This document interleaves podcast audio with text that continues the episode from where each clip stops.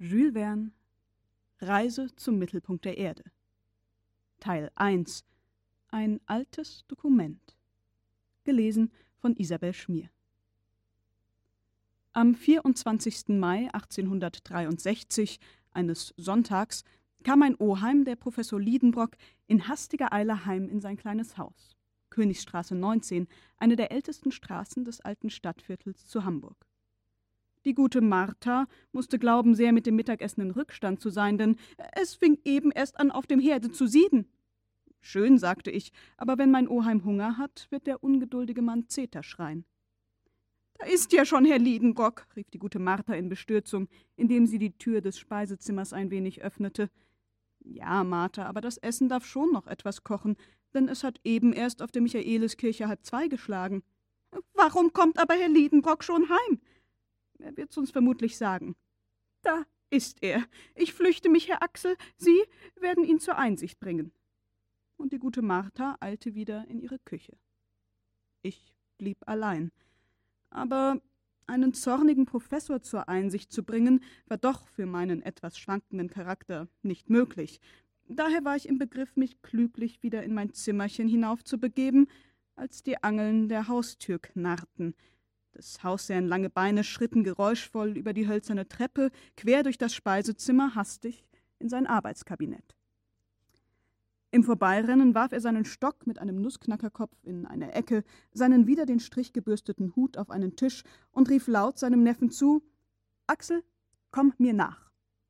Ich hatte noch nicht Zeit, vom Fleck zu kommen, als der Professor mit lebhafter Ungeduld mir zurief: Nun, noch nicht hier? Ich eilte ins Zimmer meines fürchterlichen Oheims. Otto Liedenbrock war kein bösartiger Mensch, ich geb's gerne zu, aber wofern er nicht, was sehr unwahrscheinlich ist, sich ändert, so wird er als schrecklicher Sonderling sterben.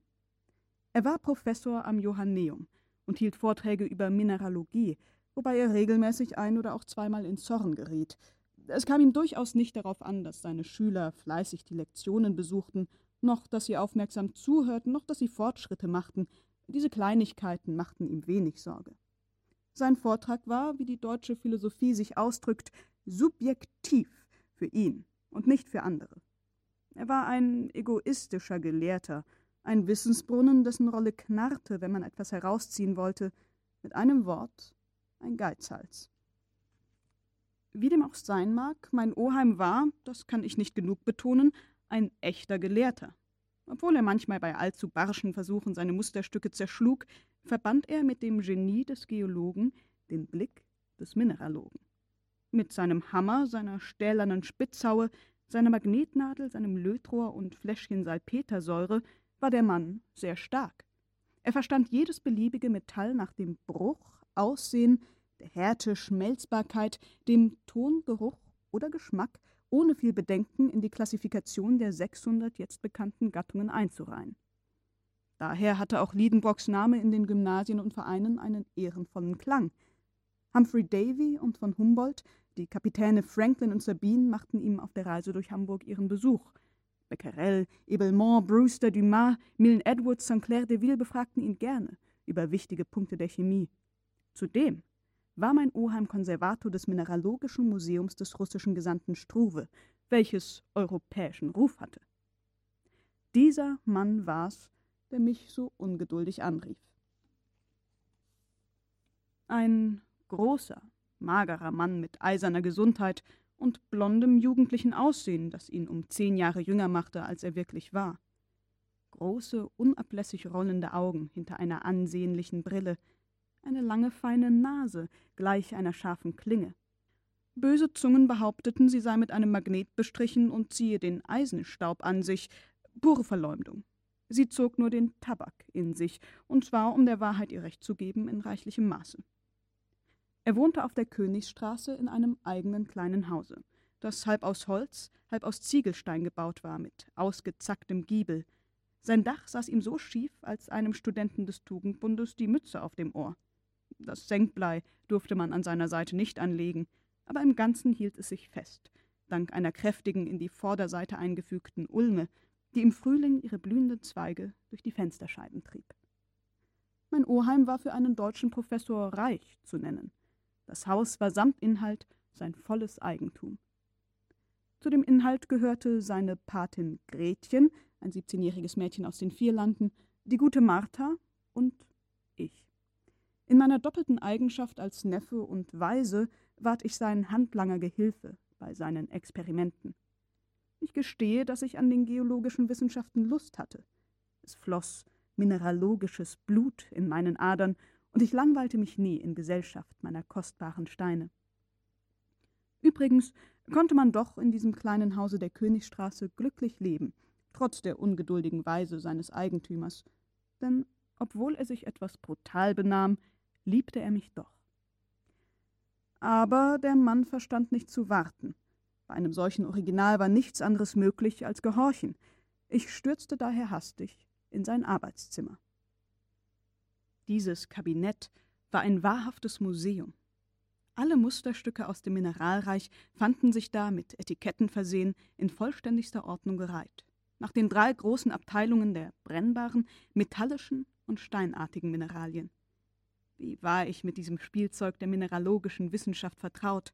Wie oft hatte ich, anstatt mit meinen Kameraden meine Zeit zu vertändeln, meine Freude daran, diese Graphiten, Anthraziten, Lignite, die Steinkohlen und Torfer abzustäuben. Und die Harze, Erdharze, organischen Salze, die vor den geringsten Stäubchen zu schützen waren. Und diese Metalle, vom Eisen bis zum Gold, deren relativer Wert vor der absoluten Gleichheit der wissenschaftlichen Gattungen verschwand. Aber als ich in das Arbeitszimmer trat, dachte ich nicht an diese Wunder. Mein einziger Gedanke war mein Oheim. Er war in seinem großen, mit Utrechter Samt beschlagenen Lehnstuhl vergraben und hielt ein Buch in den Händen, das er mit tiefster Bewunderung anschaute. Welch ein Buch, welch ein Buch, rief er aus. Dieser Ausruf erinnerte mich, dass der Professor Liedenbrock auch zu Zeiten ein Büchernarr war. Eine alte Schateke hatte in seinen Augen nur insofern Wert, als sie schwer aufzufinden oder wenigstens unleserlich war. Aber, sagte er, siehst du denn nicht? Das ist ein unschätzbares Kleinod, das ich heute Morgen im Laden des Hevelius aufgefunden habe. Prachtvoll, erwiderte ich mit erheucheltem Enthusiasmus. Wahrhaftig. Wozu so viel Lärm um einen alten Quartanten in Kalbleder? Eine vergilbte Schateke mit verblasstem Buchzeichen. Der Professor fuhr indessen fort in unerschöpflicher Bewunderung, indem er sich selbst fragte und antwortete Siehst du, ist's nicht hübsch, ja, wunderschön. Was für ein Einband! Wie leicht schlägt man's auf und wie trefflich schließen die Blätter, dass sie nirgends klaffen. Und an diesem Rücken sieht man nach sieben Jahrhunderten noch keinen Riss. Und wie ist denn der Titel des merkwürdigen Buches? fragte ich hastig.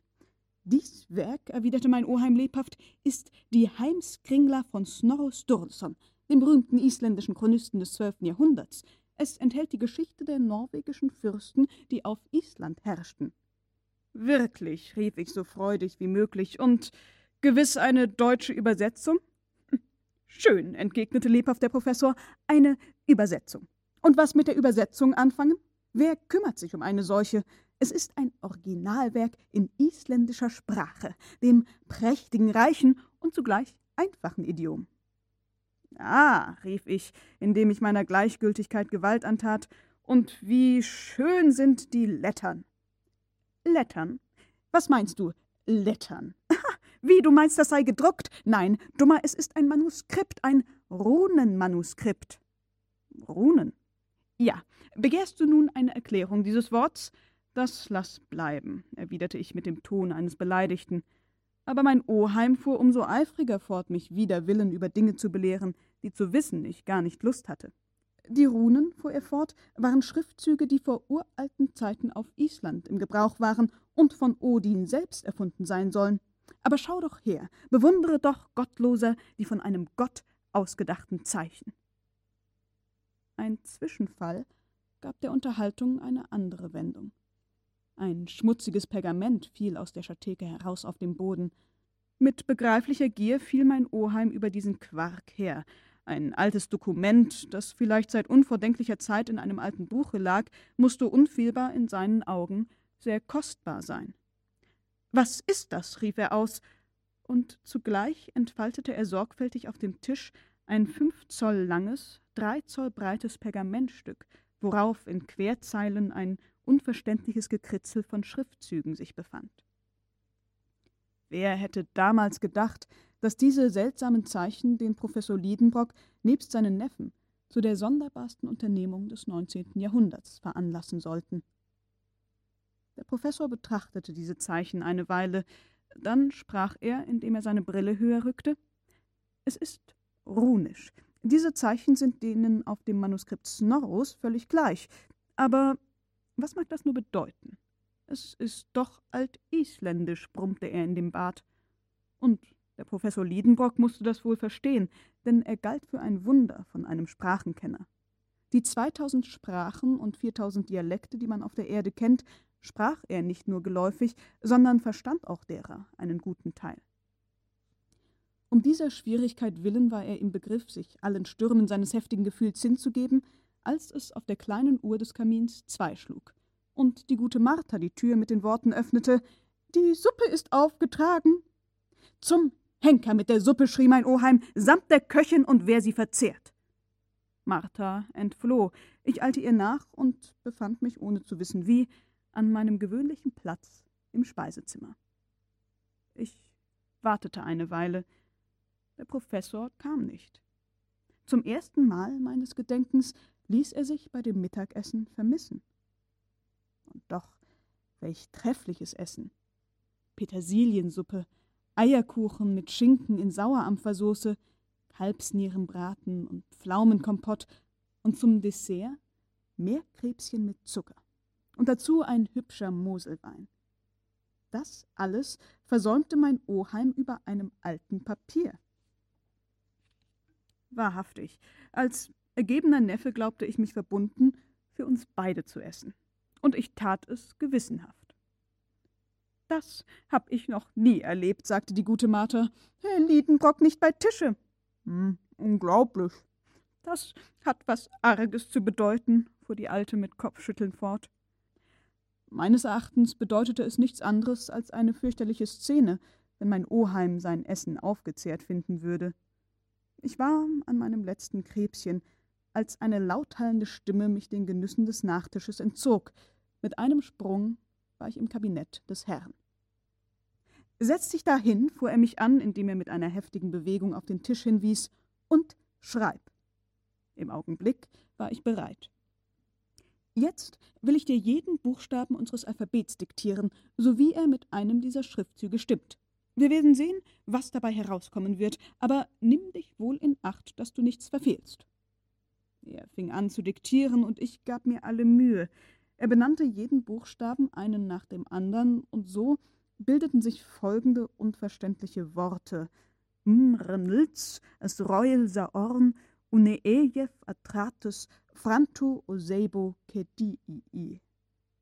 Als dies fertig war, nahm mein Oheim hastig das Blatt, worauf ich geschrieben hatte. Was will das bedeuten? fragte er mechanisch. Auf Ehre, ich hätte es ihm nicht sagen können. Übrigens fragte er mich nicht, sondern sprach weiter mit sich selbst. Das heißen wir eine Geheimschrift, worin der Sinn hinter absichtlich durcheinander gemischten Buchstaben versteckt ist, welche, in gehörige Folge geordnet, eine verständliche Phrase bilden würden. Darin steckt vielleicht die Erklärung oder Andeutung einer großen Entdeckung. Ich meines Teils dachte, es stecke gar nichts dahinter, aber ich hütete mich wohl, meine Meinung auszusprechen. Der Professor nahm darauf das Buch und das Pergament und verglich sie beide miteinander. Diese beiden Schriftstücke sind nicht von derselben Hand. Das Geheimschriftstück ist späteren Ursprungs als das Buch, wie ich das gleich vorne aus einem unwiderleglichen Beweis ersehe. In der Tat, der erste Buchstabe ist ein doppeltes M, das in Sturlesons Buch sich nicht findet, denn es wurde erst im 14. Jahrhundert dem isländischen Alphabet hinzugefügt. Also liegen wenigstens zwei Jahrhunderte zwischen dem Manuskript und dem Dokument. Das schien mir allerdings ziemlich folgerichtig. Das bringt mich auf den Gedanken, fuhr mein Oheim fort, diese geheimnisvolle Schrift sei von einem Besitzer des Buches verfasst worden, aber wer zum Henker war dieser Besitzer? Sollte er nicht seinen Namen irgendwo unter das Manuskript gesetzt haben? Mein Oheim setzte seine Brille höher, nahm eine starke Lupe und musterte sorgfältig die ersten Seiten des Buches durch. Auf der zweiten Rückseite entdeckte er eine Art Flecken, der wie ein Tintenklecks aussah, aber genauer besehen unterschied man einige halbverloschene Schriftzüge. Mein Oheim begriff, dass es auf diesen Punkt ankomme, er machte sich also aufs eifrigste darüber her und erkannte endlich mit Hilfe seiner Lupe die folgenden Runenschriftzeichen, welche er ohne Anstoß lesen konnte. Arne Saknussem, rief er triumphierend aus. Aber das ist ein Name und noch dazu ein isländischer Name eines Gelehrten des 16. Jahrhunderts, eines berühmten Alchemisten. Ich schaute meinen Oheim mit einigem Staunen an. Diese Alchemisten, fuhr er fort, Avicenna, Bacon, Lullus, Paracelsus, waren die einzigen, die echten Gelehrten ihrer Epoche. Sie haben Entdeckungen gemacht, worüber wir erstaunt sein dürfen. Warum sollte nicht dieser Saknussem unter dieser Geheimschrift eine auffallende Entdeckung verhüllt haben? So muss es sein. So ist's wirklich. Bei dieser Hypothese erhitzte sich des Professors Fantasie. Ganz gewiss, erwiderte ich keck, aber was konnte dieser Gelehrte für ein Interesse dabei haben, eine merkwürdige Entdeckung geheim zu halten? Warum? Warum? Ja, weiß ich's. Hat's nicht Galilei ebenso gemacht in Beziehung auf Saturn? Übrigens, wir werden schon sehen. Ich werde das Geheimnis dieses Dokuments herausbekommen und ich werde weder essen noch schlafen, bis ich's heraus habe. Oh, dachte ich. Du ebenfalls nicht, Axel, fuhr er fort. Teufel, dachte ich, da ist's gut, dass ich doppelte Mahlzeit gehalten habe. Und erstlich, sagte mein Oheim, gilt's, den Schlüssel dieser Chiffre aufzufinden. Das kann nicht schwer sein. Bei diesen Worten hob ich lebhaft den Kopf. Mein Oheim fuhr fort, mit sich selbst zu reden. Dieses Dokument enthält 132 Buchstaben, wovon 79 Konsonanten gegen 53 Vokale. Das sind Worte, worin nur Konsonanten vorkommen, wie das erste Nrlz, andere dagegen, worin die Vokale überwiegen, zum Beispiel das fünfte Uneejew oder das vorletzte Useibo. Nun ist offenbar diese Gruppierung nicht so zusammengesetzt worden, sie wurde mathematisch gegeben durch ein uns unbekanntes Verhältnis, nach welchem die Aneinanderreihung dieser Buchstaben bestimmt wurde. Ich halte für gewiss, dass die ursprüngliche Phrase regelmäßig geschrieben, sodann nach einem Grundgedanken, den man auffinden muss, umgebildet wurde. Wer den Schlüssel dieser Chiffre besäße, würde sie geläufig lesen. Aber was ist das für ein Schlüssel? Axel, hast du ihn? Auf diese Frage wusste ich nicht zu antworten, und aus gutem Grunde. Meine Blicke waren auf ein reizendes Porträt, das an der Wand hing, geheftet, das Porträt Gretchens. Die Mündel meines Oheims befand sich damals zu Altona bei einer Verwandten, und ich war über ihre Abwesenheit sehr betrübt, denn, jetzt kann ich's gestehen, die hübsche Vierländerin und der Neffe des Professors liebten sich mit echt deutscher Herzlichkeit und Ausdauer. Wir hatten uns ohne Wissen unseres Oheims verlobt, der allzu viel Geolog war, um für solche Gefühle einen Begriff zu haben. Gretchen war eine reizende Blondine mit blauen Augen, von etwas gesetztem Charakter und ernstem Sinn, aber sie liebte mich darum nicht minder. Ich meinerseits betete sie an, sofern dieser Begriff im Altdeutschen existiert. Ich erblickte in diesem Bild die treue Genossin meiner Arbeiten und Freuden. Sie half mir tagtäglich die köstlichen Steine meines Oheims ordnen, dieselben mit Etiketten versehen. Fräulein Gretchen war in der Mineralogie sehr stark, sie hätte darin mehr als einen Gelehrten zurechtweisen können. Sie befasste sich gerne damit, schwierige Fragen der Wissenschaft zu ergründen. Welch süße Stunden hatten wir mit gemeinsamen Studien hingebracht, und wie oft beneidete ich die fühllosen Steine um das Glück, von ihren reizenden Händen betastet zu werden. Als ich in meinen Träumen hier ankam, ward ich von meinem Oheim durch einen Faustschlag auf den Tisch gewaltsam in die Wirklichkeit zurückgerufen. Sehen wir, sagte er, die erste Idee, die sich dem Geist darbietet, um die Buchstaben einer Phrase aus ihrer Ordnung zu bringen, besteht, dünkt mir, darin, dass man die Worte anstatt horizontal vertikal schreibt. Wir müssen schauen, was dabei herauskommt. Axel, Schreib irgendeinen Satz auf diesen Zettel, aber anstatt die Buchstaben nebeneinander zu stellen, setze sie in vertikalen Reihen einen nach dem anderen, und zwar in Gruppen von fünf bis sechs. Ich begriff, wie es gemeint war, und schrieb sogleich irgendetwas von oben nach unten. Gut, sagte der Professor, ohne gelesen zu haben, jetzt schreibe diese Worte in eine horizontale Zeile. Ich gehorchte also erneut. Ganz recht, sagte mein Oheim und riss mir den Zettel aus der Hand. Das sieht schon aus wie das alte Dokument. Die Vokale stehen so wie die Konsonanten in der nämlichen Unordnung gruppiert, da sind selbst Anfangsbuchstaben sowie Komma in der Mitte der Worte, ganz wie in dem Pergament des Sacknussem. Ich konnte nicht umhin, diese Bemerkung für recht sinnreich zu halten. Nun, fuhr mein Oheim fort, um die Phrase, welche du geschrieben hast und deren Inhalt ich nicht kenne, zu lesen, brauche ich nur zuerst den ersten Buchstaben jedes Wortes zusammenzureihen, dann je den zweiten hernach den dritten und so weiter. Und mein Oheim las zu seinem und meinem größten Erstaunen Ich liebe dich herzlich, mein gutes Gretchen. Oho, sagte der Professor. Ja, unversehens hatte ich als verliebter Tölpel diese verräterische Zeile geschrieben. So, du liebst Gretchen, fuhr mein Oheim in echtem Vormünderton fort. Ja, na, nein, stotterte ich. Du liebst also Gretchen, wiederholte er maschinenmäßig. Nun, wenden wir mein Verfahren auf das fragliche Dokument an. Mein Oheim war schon wieder in das Nachsinnen, welches ihn ganz in Anspruch nahm, versunken, dass er bereits meine unvorsichtigen Worte vergaß. Im Begriff, seinen Hauptversuch zu machen, sprühten des Professors Augen Blitze durch seine Brille hindurch. Mit zitternden Fingern nahm er das alte Pergament wieder zur Hand. Er war von ernster Bewegung ergriffen. Endlich hustete er tüchtig und diktierte mir mit würdigem Ton, indem er der Reihe nach zuerst den ersten Buchstaben, dann den zweiten jedes Wortes zusammennahm, die folgenden Gruppen. Messunka sendra ikevdok, etc. rotaixadur, lactarnil sarbutabil meretarxi luco islefesni. Als ich sie fertig hatte, war ich offen gestanden in Gemütsbewegung. In diesen Buchstaben hatte ich gar keinen Sinn zu erkennen vermocht. Ich war also darauf gespannt, des Professors Lippen würden hochtrabend eine Phrase prachtvollen Lateins hören lassen. Aber wer hätte das gedacht? Ein heftiger Faustschlag erschütterte den Tisch, dass die Tinte emporspritzte, die Feder meinen Händen entfiel. Das ist's nicht, schrie mein Oheim, das hat keinen Sinn. Darauf stürzte er rasch wie eine Kugel durch das Kabinett, wie eine Lawine die Treppe hinab auf die Königsstraße und entfloh aus Leibeskräften. Er ist fort, rief Martha, die herbeigelaufen kam, als er die Haustür so heftig zuschlug, dass von dem Schmettern das ganze Haus erschüttert wurde. Ja, erwiderte ich, ganz und gar fort. Nun, und sein Mittagessen, sagte die alte Dienerin. Er wird nicht zu Mittag speisen. Und sein Abendessen?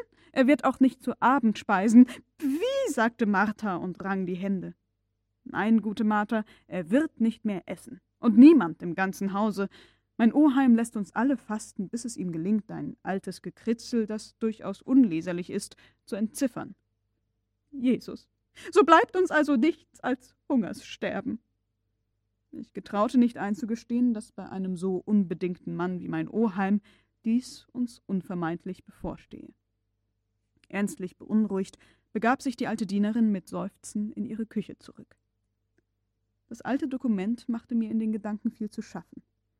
Mein Kopf glühte und eine unbestimmte Unruhe ergriff mich. Ich ahnte eine bevorstehende Katastrophe. Das Klügste war, sich abzulenken.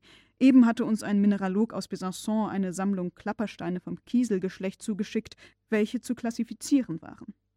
Ich machte mich an die Arbeit. Ich sonderte aus, machte Etiketten, ordnete in ihrem Glaskasten alle die hohlen Steine, worin kleine Kristalle eingeschlossen waren. Aber bereits nach Verlauf einer Stunde waren meine Klappersteine geordnet. Darauf wiegte ich mich in dem großen Lehnstuhl, den Kopf rückwärts, die Arme baumelnd. Von Zeit zu Zeit lauschte ich, ob sich nicht Tritte auf der Treppe vernehmen ließen. Nichts zu hören.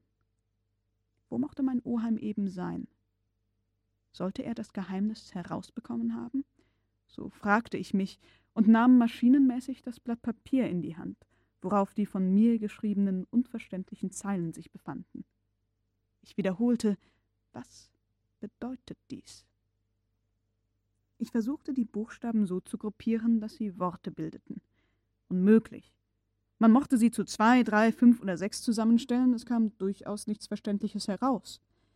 Doch ließ sich aus dem vierzehnten, fünfzehnten und sechzehnten Buchstaben das englische Wort Eis bilden, aus dem 4, 5 und 86. das Wort Sir. Endlich erkannte ich mitten in dem Dokument auf der 30. Zeile die lateinischen Worte rota, mutabile, ira, nec und atra. Zwar auf der dritten Zeile ist das Wort tabilet zu lesen, welches ganz hebräisch aussieht, und auf der letzten die Wörter mer, arc und mer, die rein französisch sind. Darüber konnte man den Kopf verlieren. Vier verschiedene Sprachidiome in einer sinnlosen Phrase. Ich rang also mit einer unlöslichen Schwierigkeit. Mein Gehirn erhitzte sich, meine Augen blinzelten bei dem Blick auf das Blatt, die 132 Buchstaben schienen um mich herum zu hüpfen, wie die Silbertropfen, die in der Luft unseren Kopf umflimmern, wenn das Blut stark dahindringt. Es wandelten mich Fantasiegesichter an. Der Atem ging mir aus, ich bedurfte Luft. Unwillkürlich fächelte ich mich mit dem Blatt Papier, so dass seine Vorder- und Rückseite abwechselnd mir vor Augen kamen. Wie war ich überrascht, als ich bei einem solchen raschen Umwenden vollkommen lesbare Wörter zu erkennen glaubte, lateinische Wörter, zum Beispiel Kraterem, terrestre. So drang auf einmal ein Lichtstrahl in meinen Geist. Diese einzigen Spuren führten mich auf den Weg der Wahrheit. Ich hatte das Gesetz der Chiffre gefunden. Um das Dokument zu verstehen, brauchte man nicht einmal quer über auf die Rückseite des Blattes zu lesen, nein, gerade so wie es war, gerade so wie mir es diktiert wurde, konnte es geläufig buchstabiert werden. Um dies lateinische Schreiben von Anfang bis Ende lesen zu können, bedurfte es nur noch etwas. Und dieses etwas wurde mir vom Zufall gegeben. So will ich lesen, rief ich aus, nachdem ich aus tiefer Brust aufgeatmet. Ich neigte mich über den Tisch, verfolgte mit dem Finger der Reihe nach jeden Buchstaben und las, ohne anzuhalten, ohne einen Augenblick zu stocken, mit lauter Stimme den ganzen Satz. Aber welche Bestürzung, welcher Schrecken befiel mich, ich stand anfangs wie vom Schlag gerührt. Ah, rief ich hüpfend aus, nein. Nein, mein Oheim soll's nicht erfahren. Er würde unfehlbar eine solche Reise vornehmen. Nichts würde ihn abhalten können. Ein so entschlossener Geolog. Er würde jedenfalls hinreisen, trotz allem. Und er würde mich mitnehmen, um nimmer heimzukehren. Niemals. Nie. Nein. Nein, das wird nicht geschehen, sagte ich mit Energie. So will ich's vernichten. Im Kamin war noch ein wenig Feuer. Ich ergriff nicht allein das Blatt Papier, sondern auch das Pergament des Saknussem. Mit fieberhaft zitternder Hand war ich im Begriff, es miteinander auf die Kohlen zu werfen und so das gefährliche Geheimnis zu vernichten. Da öffnete sich die Tür des Zimmers und mein Oheim trat ein. Ich hatte nur noch Zeit, das unglückselige Dokument wieder auf den Tisch zu legen. Der Professor Liedenbrock schien gänzlich erschöpft. Der ihn beherrschende Gedanke ließ ihm keinen Augenblick Ruhe. Er hatte während seines Spaziergangs offenbar die Sache durchforscht, zergliedert, alle Hilfsquellen seines Geistes erschlossen, und er kam zurück, einen neuen Gedanken in Anwendung zu bringen. In der Tat setzte er sich in seinen Lehnstuhl, ergriff die Feder und fing an, Formeln niederzuschreiben, die einem algebraischen Rechenexempel glichen. Meine Blicke begleiteten seine zitternde Hand. Ich ließ mir nicht eine einzige seiner Bewegungen entgehen. Sollte wohl unversehens ein unverhofftes Resultat sich ergeben? Drei Stunden lang arbeitete mein Oheim, ohne zu reden, ohne den Kopf zu heben, tilgte aus, fuhr fort, radierte, fing tausendmal von neuem an. Inzwischen verfloß die Zeit, es ward Nacht, der Lärm der Straße verstummte. Mein Oheim, stets über seine Aufgabe, sah nichts, selbst die gute Martha nicht, als sie die Tür etwas öffnete. Er hörte nichts, selbst die Stimme dieser guten Dienerin nicht, als sie sagte, »Wird der Herr diesen Abend speisen?« Auch Martha musste ohne Antwort sich zurückziehen. Ich meinesteils, nachdem ich einige Zeit widerstanden, verfiel in einen unüberwindlichen Schlaf, und ich schlief am Ende des Kanapes ein, während mein Oheim Liedenbrock immerfort rechnete und stets ausstrich. Als ich am folgenden Morgen wieder erwachte, war der unermüdliche Forscher immer noch bei der Arbeit. Seine roten Augen seine bleifarbige Haut, seine verwirrten Haare unter seiner fieberhaften Hand, seine geröteten Wangen gaben hinlänglich seinen Kampf mit dem Unmöglichen zu erkennen. Und in welcher Erschöpfung des Geistes, welcher Anstrengung des Gehirns ihm die Stunden verfließen mussten. Wahrlich, er dauerte mich. Trotz der Vorwürfe, die ich glaubte, ihm machen zu dürfen, war ich einigermaßen gerührt. Der arme Mann war dermaßen von seiner Idee befangen, dass er sich zu erzürnen vergaß. Alle seine Lebenskräfte konzentrierten sich auf einen einzigen Punkt, und da sie nicht ihren gewöhnlichen Ableitungsweg hatten, so konnte man fürchten, es werde ihre Spannung ihm jeden Augenblick den Kopf zersprengen.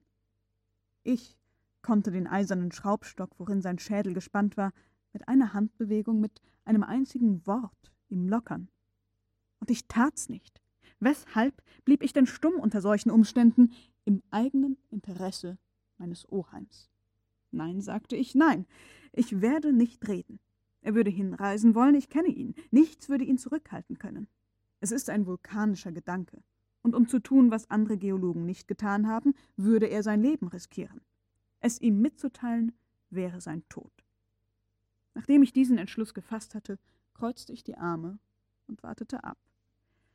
Aber ich hatte doch die Rechnung ohne den Wirt gemacht. Gegen Mittag stachelte mich der Hunger ernstlich. Doch hielt ich standhaft aus. Es war mir eine Art Ehrensache geworden. Es schlug zwei Uhr. Es wurde lächerlich, unerträglich sogar. Ich machte über die Maßen große Augen. Ich fing an, zu der Ansicht zu kommen, dass ich die Wichtigkeit des Dokuments übertrieb, dass mein Oheim nicht daran glauben, eine bloße Mystifikation darin finden würde, dass im schlimmsten Falle, wenn er das Abenteuer versuchen wollte, man ihn wider Willen zurückhalten könne, dass er endlich doch selbst den Schlüssel der Chiffre finden könnte, und dann hätte ich umsonst gefastet. Diese Gründe, die ich zuvor mit Unwillen verworfen hätte, schienen mir jetzt vortrefflich. Es kam mir so ganz lächerlich vor, dass ich so lange gewartet hatte und ich entschloss mich, alles zu sagen. Ich suchte daher, als der Professor aufstand und, um auszugehen, seinen Hut aufsetzte, eine Gelegenheit, der Sache beizukommen, aber nicht zu grell. Oheim, sagte ich. Er schien mich nicht zu hören. Oheim Liedenbrock, rief ich nochmals laut. Was? sagte er, wie ein Mensch, der plötzlich aufwacht. Nun, dieser Schlüssel. Welcher Schlüssel? Von der Haustür? Nein, rief ich, der Schlüssel des Dokuments. Der Professor sah mich über die Brille hinweg an. Er bemerkte wohl etwas Ungewöhnliches in meinen Gesichtszügen, denn er fasste mich lebhaft beim Arm und fragte mich, unfähig zu reden, mit dem Blick. Doch war die Frage klar ausgesprochen. Ich bewegte den Kopf von oben nach unten. Er schüttelte den seinigen etwas mitleidig, als habe er es mit einem Narren zu tun. Ich machte ein noch stärkeres Zeichen der Bejahung. Seine Augen glänzten lebhaft. Seine Hand wurde drohend. Ja, dieser Schlüssel. Zufällig. Was sagst du? rief er in einer unbeschreiblichen Gemütsbewegung. Hier, sagte ich und hielt ihm das Blatt Papier hin, worauf ich geschrieben hatte. Lesen Sie. Aber das bedeutet nichts, erwiderte er, indem er das Blatt zerknitterte. Nichts? fragte ich und fing an, den Anfang zu lesen, aber vom Ende an. Ich hatte meine Phrase noch nicht fertig gelesen, als der Professor einen Schrei, mehr noch ein wahres Gebrüll hören ließ. Es war in seinem Geist ein Licht aufgegangen. Er war ganz umgewandelt. Ach, sinnreicher Sacknussem, rief er aus. Du hattest also anfangs deine Phrase umgekehrt geschrieben.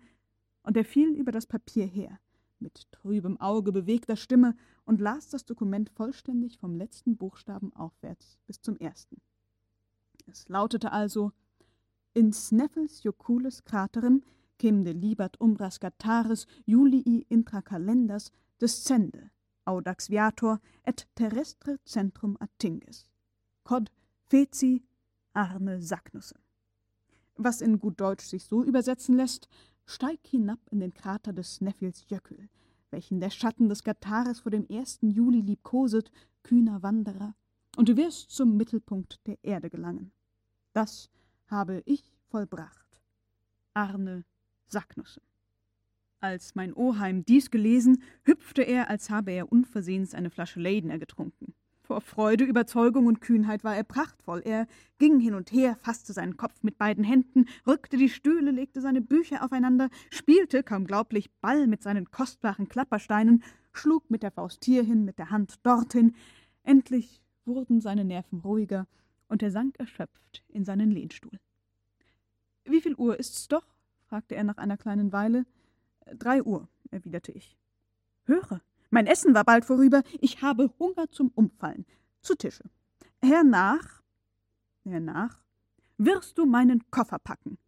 Gut, rief ich.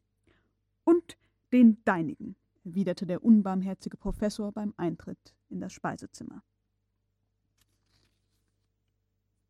Bei diesen Worten lief mir ein Schauder über den ganzen Körper. Nach dem Mittelpunkt der Erde zu reisen, welche Torheit! Ich sparte meine Einwendungen für den günstigen Moment auf und machte mich ans Essen. Während der Mahlzeit war mein Oheim fast lustig. Er ließ Scherze hören, die bei einem Gelehrten nie sehr gefährlich sind.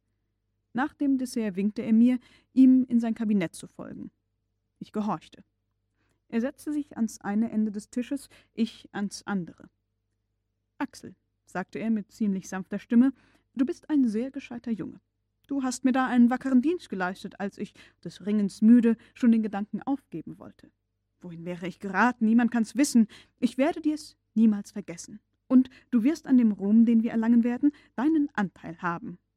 Nun dachte ich, er ist in guter Laune. Da ist's Zeit, über den Ruhm zu disputieren. Vor allem, fuhr mein Oheim fort, empfehle ich dir völliges Geheimnis. Verstehst du mich? Es fehlt in der gelehrten Welt nicht an Neidischen, und es würden viele die Reise unternehmen wollen, die bis zu unserer Rückkehr nichts merken sollen. Meinen Sie, sagte ich, die Zahl solcher Verwegenen sei so groß? Ganz gewiss. Wer würde sich besinnen, solch einen Ruhm zu gewinnen? Wäre dies Dokument bekannt, so würde ein ganzes Heer von Geologen hineilen, Arne Sacknussums Spur zu verfolgen.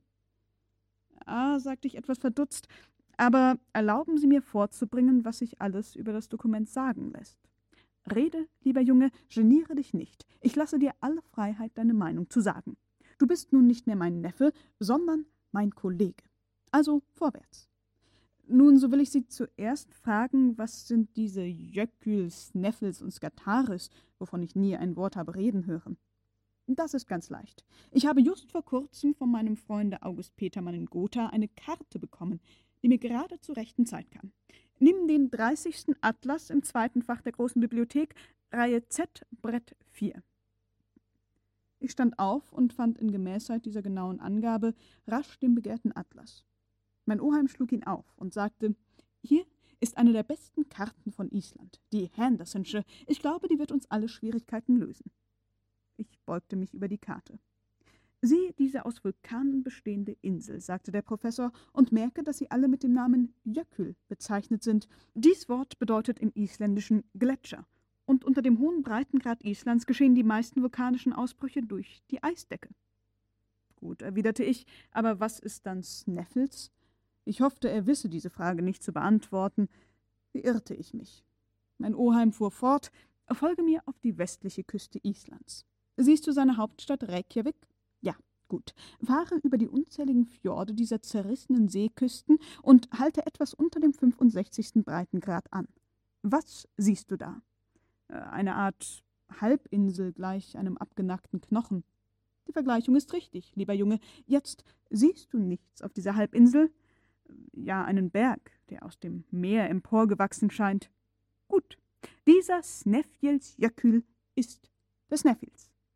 Der Snefjels Jökull, der ist's. Ein 5000 Fuß hoher Berg, einer der merkwürdigsten auf der Insel und gewiss der berühmteste der ganzen Welt, wenn sein Krater den Eingang zum Zentrum der Erde bildet. Aber das ist unmöglich, rief ich mit Achselzucken und gegen eine solche Annahme mich sträubend. Unmöglich, erwiderte der Professor Liedenbrock mit strengem Ton. Und warum? Weil dieser Krater offenbar mit Lava verstopft ist, die Felsen glühend und dann. Und wenn's ein ausgebrannter Krater ist? Ausgebrannt? Die Zahl der noch tätigen Vulkane auf der Erdoberfläche beträgt gegenwärtig nur etwa 300. Aber es gibt noch eine weit größere Anzahl erloschener Vulkane. Unter die letzteren gehört der Sneffels, der seit den historischen Zeiten nur einen Ausbruch gehabt hat, im Jahre 1219. Seitdem ist er allmählich stille geworden und er gehört nicht mehr zu den tätigen Vulkanen. Auf diese bestimmten Angaben hatte ich durchaus nichts zu erwidern, ich warf mich also auf die übrigen Schwierigkeiten, die das Dokument enthielt. Was bedeutet das Wort Skataris? fragte ich, und was haben die Kalenden des Juli dabei zu schaffen? Mein Oheim besann sich einige Augenblicke. Einen Augenblick hatte ich Hoffnung, aber auch nur einen Augenblick, denn bald antwortete er mir folgendermaßen. Was du Dunkelheit nennst, ist für mich Licht. Dies beweist die sinnreiche Sorge, womit Saknussem seine Entdeckung genau bezeichnen wollte. Der Sneffels hat mehrere Krater, und es war daher erforderlich, denjenigen, welcher zum Mittelpunkt der Erde führt, anzugeben. Wie hat's nun der gelehrte Isländer gemacht? Er hat bemerkt, dass beim Herannahen des 1. Juli, also gegen Ende des Juni, eine der Bergspitzen der Skataris ihren Schatten bis zu der Mündung des fraglichen Kraters werfe und hat diese Tatsache in dem Dokument niedergelegt, so dass man, wenn man einmal auf dem Gipfel des Snæfjells sich befindet, unmöglich mehr in Zweifel sein kann, welcher Weg einzuschlagen. Allerdings wusste mein Oheim eine Antwort auf alles. Ich sah wohl, dass ihm bei den Worten des alten Pergaments nicht beizukommen war. Ich setzte ihm daher von dieser Seite aus nicht mehr zu, und da ich vor allem ihn überzeugen musste, so ging ich zu den wissenschaftlichen Einwendungen über, welche meines Erachtens ganz anders bedeutsam waren. Nun, sagte ich, die Phrase Saknussums, ich muss es zugeben, ist klar und lässt über ihren Sinn keinen Zweifel mehr. Ich gebe sogar zu, dass das Dokument den Anschein völliger Echtheit hat. Dieser Gelehrte ist in das Innere des Sneffels hinabgestiegen hat gesehen, wie der Schatten des Gataris den Rand des Kraters vor dem 1. Juli bestrich. Er hat sogar aus den sagenhaften Erzählungen seiner Zeit entnommen, dass dieser Krater zum Zentrum der Erde führe. Aber, dass er selbst dahin gedrungen, dass er von einer Reise dahin wieder zurückgekehrt sei, glaub ich durchaus nicht. Und aus welchem Grund? sagte mein Oheim mit ausnehmend spöttischem Ton. Weil alle Theorien der Wissenschaft beweisen, dass eine solche Unternehmung unausführbar ist. Alle Theorien sprechen das aus, erwiderte der Professor mit gutmütiger Miene. Ja, die schlechten Theorien, die armseligen Theorien werden uns genieren. Ich sah, dass er sich über mich lustig machte, aber ich fuhr dem ungeachtet fort. Ja, es ist eine ausgemachte Sache, dass die Wärme unter der Erdoberfläche mit 70 Fuß Tiefe um einen Grad zunimmt. Nehmen wir nun dies steigende Verhältnis als sich gleichbleibend an, so muss, da der Erdradius 1500 Meilen beträgt, im, Tem im Zentrum eine Temperatur stattfinden von mehr als zweimal hunderttausend Grad. Die Stoffe im Innern der Erde befinden sich daher im Zustand des glühenden Gas, denn die Metalle, Gold, Platina, die härtesten Steine widerstehen nicht einer solchen Hitze. Ich darf also fragen, ob es möglich sei, in eine solche Umgebung zu gelangen. Also, Axel, die Hitze macht dir Bedenken. Allerdings, kämen wir nur bis zu einer Tiefe von zehn Meilen, so wären wir an der Grenze der Erdrinde, denn da ist die Temperatur bereits über 1300 Grad. Und du hast Angst zu zerschmelzen? Ich überlasse Ihnen die Entscheidung der Frage, erwiderte ich mit Humor. So will ich dir meine Meinung bestimmt sagen, entgegnete der Professor Liedenbrock, indem er einen hohen Ton annahm. Weder du noch irgendein Mensch weiß einigermaßen zuverlässig, was im Innern des Erdballs vorgeht da man kaum erst den zwölftausendsten Teil ihres Radius kennt. Daher ist die Wissenschaft außerordentlich vervollkommnungsfähig und jede Theorie wird von einer neuen umgestürzt. Hat man ja bis auf Fourier geglaubt, die Temperatur der Planetenräume sei stets abnehmend, und jetzt weiß man, dass die höchste Kälte der Erdregionen nicht über 40 bis 50 Grad unter Null steigt. Warum könnte es mit der Wärme im Innern nicht ebenso der Fall sein? Weshalb sollte sie nicht in einer gewissen Tiefe eine nicht mehr zu übersteigende Höhe erreichen, anstatt bis einer Höhe zu steigen, wo die störrigsten Metalle schmelzen? Lieber Oheim, wenn du dich aufs Feld der Voraussetzungen begibst, habe ich nicht mehr zu reden. Und ich habe zu sagen, dass die Ansichten der berufensten Männer mit der meinigen übereinstimmen. Erinnerst du dich, wie mir im Jahre 1825 der berühmte englische Chemiker Humphrey Davy einen Besuch machte? Äh, durchaus nicht, denn ich kam erst 19 Jahre später zur Welt. Nun, Humphrey Davy besuchte mich auf einer Durchreise durch Hamburg.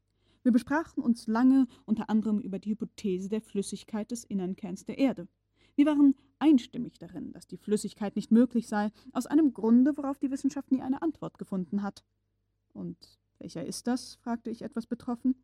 Weil diese flüssige Masse gleich dem Ozean der Anziehung von Seiten des Mondes ausgesetzt wäre und folglich zweimal täglich im Innern Ebbe und Flut entstehen würden, welche durch Emporheben des Erdbodens zu periodischen Erdbeben Anlass gäben.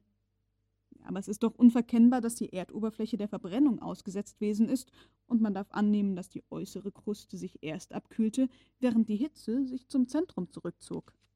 Irrtum, erwiderte mein Oheim, die Erde ist erst durch Verbrennung ihrer Oberfläche in Hitze geraten, nicht anders. Ihre Oberfläche bestand aus einer großen Quantität von Metallen wie Potassium und Sodium, welche die Eigenschaft haben, bei der bloßen Berührung mit Luft und Wasser in Brand zu geraten. Diese Metalle gerieten in Brand, als die atmosphärischen Dünste als Regen auf den Boden herabkamen, und allmählich, als die Gewässer durch die Ritzen der Erdrinde drangen, veranlassten sie abermals Brand mit Explosionen und Ausbrüchen. Daher die zahlreichen Vulkane in der ersten Zeit der Welt. Das ist doch eine sinnreiche Hypothese, rief ich etwas wider Willen. Und Humphrey Davy machte mir es durch ein sehr einfaches Experiment erkennbar. Er verfertigte eine metallene Kugel, hauptsächlich aus den Metallen, wovon ich eben sprach, als ein vollständiges Ebenbild unseres Erdballs. Als man dieselbe mit einem feinen Tau auf ihrer Oberfläche benetzte, schwoll sie auf, oxidierte und bildete ein kleines Gebirge. An dessen Spitze öffnete sich ein Krater, und es fand ein Ausbruch statt und teilte der Kugel eine solche Hitze mit, dass man sie nicht mehr in der Hand halten konnte. Wahrlich, die Beweisgründe des Professors fingen an, auf mich Eindruck zu machen machte sie zudem mit seiner gewöhnlichen Leidenschaft und seinem Enthusiasmus geltend. Du siehst, Axel, fügte er bei, der Zustand des inneren Kerns hat verschiedene Hypothesen unter den Geologen veranlasst. Nichts ist weniger bewiesen als die Tatsache einer inneren Hitze. Meiner Ansicht nach ist sie nicht vorhanden, könnte nicht vorhanden sein, doch wir werden's sehen und werden wie Arnes Sacknussum dann wissen, woran man sich hinsichtlich dieser Frage zu halten hat. Nun ja, erwiderte ich, indem ich diesen Enthusiasmus zu teilen anfing. Ja, wir werden's sehen. Das ist gewiss, erwiderte mein Oheim triumphierend. Aber nur Stille. Verstehst du? Kein Wort von alledem, kein Mensch soll die Idee bekommen, vor uns das Zentrum der Erde zu entdecken. So schloss diese merkwürdige Unterredung. Ich war fieberhaft angeregt. Ich verließ ganz verblüfft das Kabinett meines Oheims, und die Luft Hamburgs reichte nicht aus, um mich darin zu erholen. War ich von dem, was man mich eben gelehrt hatte, überzeugt, war ich nicht vielmehr dem Professor Liedenbrock erlegen. Sollte ich ihm ernst nehmen, dass er entschlossen sei, zum Zentrum des Erdkörpers zu dringen? Hörte ich soeben die tollen Spekulationen eines Narren oder die wissenschaftliche Darlegung eines großen Genie? Bei allem, wo hörte die Wahrheit auf und wo begann der Irrtum? Ich schwankte zwischen tausend sich widersprechenden Hypothesen, ohne mich an einer festhalten zu können. Doch erinnerte ich mich, dass ich überzeugt worden war, obwohl mein Enthusiasmus anfing mäßiger zu werden, aber ich hätte unverzüglich abreisen wollen, ohne mir Zeit zum Überlegen zu lassen. Ja, es hätte mir nicht an Mut gefehlt, augenblicklich meinen Ranzen zu schnallen. Inzwischen war ich längs dem Ufer der Elbe um die Stadt herumgekommen und auf die Straße nach Altona. Es hatte mich eine richtige Ahnung diesen Weg geführt, denn ich bemerkte bald mein liebes Gretchen, das raschen Schrittes tapfer nach Hamburg heimging. Gretchen, rief ich ihr von weitem zu. Das Mädchen stand stille. Etwas betroffen schien es auf offener Straße so angerufen zu werden. Mit zehn Schritt war ich bei ihr. Axel, sagte sie überrascht, du bist mir entgegengegangen, das ist ja recht hübsch. Als nun aber Gretchen mich ansah, entging ihr mein unruhiges, verstörtes Aussehen nicht. Was ist dir? sagte sie mir die Hand reichend. Was mir ist, Gretchen, rief ich, und in zwei Sekunden, in drei Sätzen, hatte ich meine hübsche Vierländerin über die Lage der Dinge in Kenntnis gesetzt. Einige Augenblicke schwieg sie. Ob ihr Herz gleich dem meinigen klopfte, weiß ich nicht, aber ihre Hand in der meinigen zitterte nicht. Hundert Schritte gingen wir stumm nebeneinander her. Axel, sagte sie endlich, liebes Gretchen, das wird eine schöne Reise sein.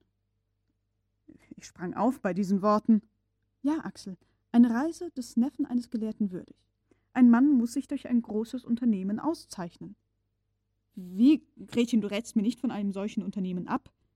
Nein, lieber Axel, und ich würde euch gern begleiten, wenn nicht ein armes Mädchen ein Hindernis für euch wäre. Ist das wirklich dein Ernst? Wirklich.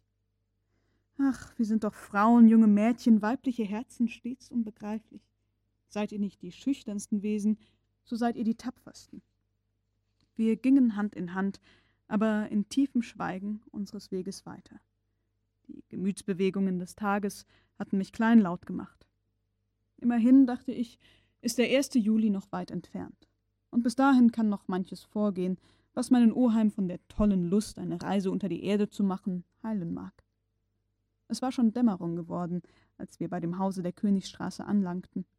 Ich hatte vermutet, wir träfen die Wohnung ruhig, meinen Oheim wie gewöhnlich schon zu Bette und Martha mit dem Abstäuben des Speisezimmers beschäftigt, aber ich hatte die Ungeduld des Professors nicht in Anschlag gebracht. Ich fand ihn unter einer Gruppe Lastträger, welche allerhand Waren in die Allee brachten, mit lautem Geschrei hin und her rennend, die alte Dienerin wusste nicht, wo ihr der Kopf stand. Aber so komm doch, Axel, eile doch, Unglückseliger, rief mein Oheim schon von weitem, wie er mich erblickte. Und dein Koffer ist noch nicht gepackt und meine Papiere noch nicht geordnet und der Schlüssel meines Reisesacks nicht zu finden und meine Kamaschen bleiben aus. Ich war wie vom Donner gerührt, die Stimme versagte mir. Kaum vermochten meine Lippen, die Worte hervorzubringen. Also reisen wir ab? Ja, Unglückseliger, und du gehst spazieren, anstatt bei der Hand zu sein.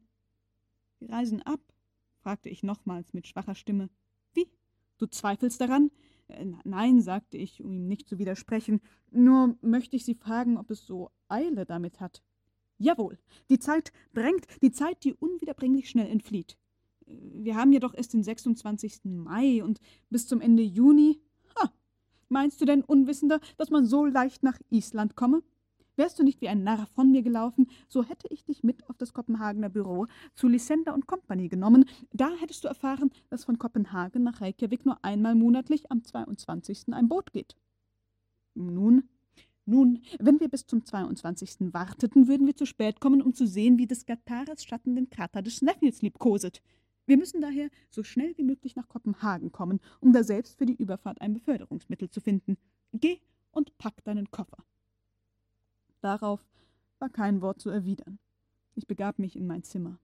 Gretchen folgte mir nach und bemühte sich selbst, meine Reisebedürfnisse in einen kleinen Ranzen zu packen. Es ging ihr das nicht näher zu Herzen, als wenn sich's um einen Ausflug nach Lübeck oder Helgoland handelte. Endlich war der letzte Riemen des Ranzen geschnallt und ich kam herab ins Erdgeschoss.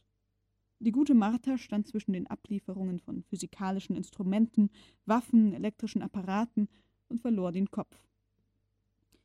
Ist der Herr ein Narr geworden, sagte sie zu mir. Ich machte ein Zeichen der Bejahung. Und er nimmt sie mit? Gleiches Jahr. Wohin soll's gehen? fragte sie. Ich deutete mit dem Finger nach dem Innern der Erde.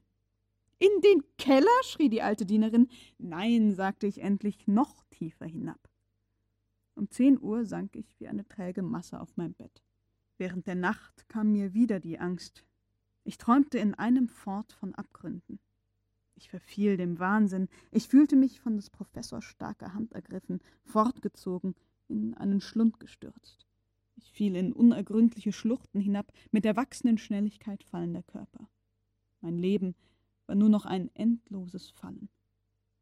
Um fünf Uhr früh wachte ich auf, zerschlagen durch Erschöpfung und Aufregung. Ich begab mich ins Speisezimmer hinab. Mein Oheim saß bei Tische und schlang sein Frühstück hinunter. Ich blickte ihn mit einer Art Grauen an. Aber Gretchen war zugegen. Ich sprach nichts, konnte nicht essen. Um halb sechs Uhr hörte man das Rasseln eines Wagens in der Straße.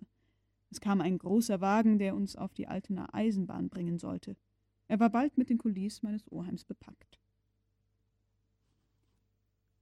Nun gab mein Oheim die Zügel seines Hauses in Gretchens Hände. Meine hübsche Vierländerin bewahrte ihre gewohnte Ruhe. Sie umarmte ihren Vormund, konnte aber, als sie meine Wange mit ihren süßen Lippen berührte, eine Träne nicht zurückhalten. Gretchen, rief ich aus. Geh, lieber Axel, geh, sagte sie zu mir. Du verlässt deine Braut, aber bei der Rückkehr findest du deine Frau. Ich schloss Gretchen in meine Arme.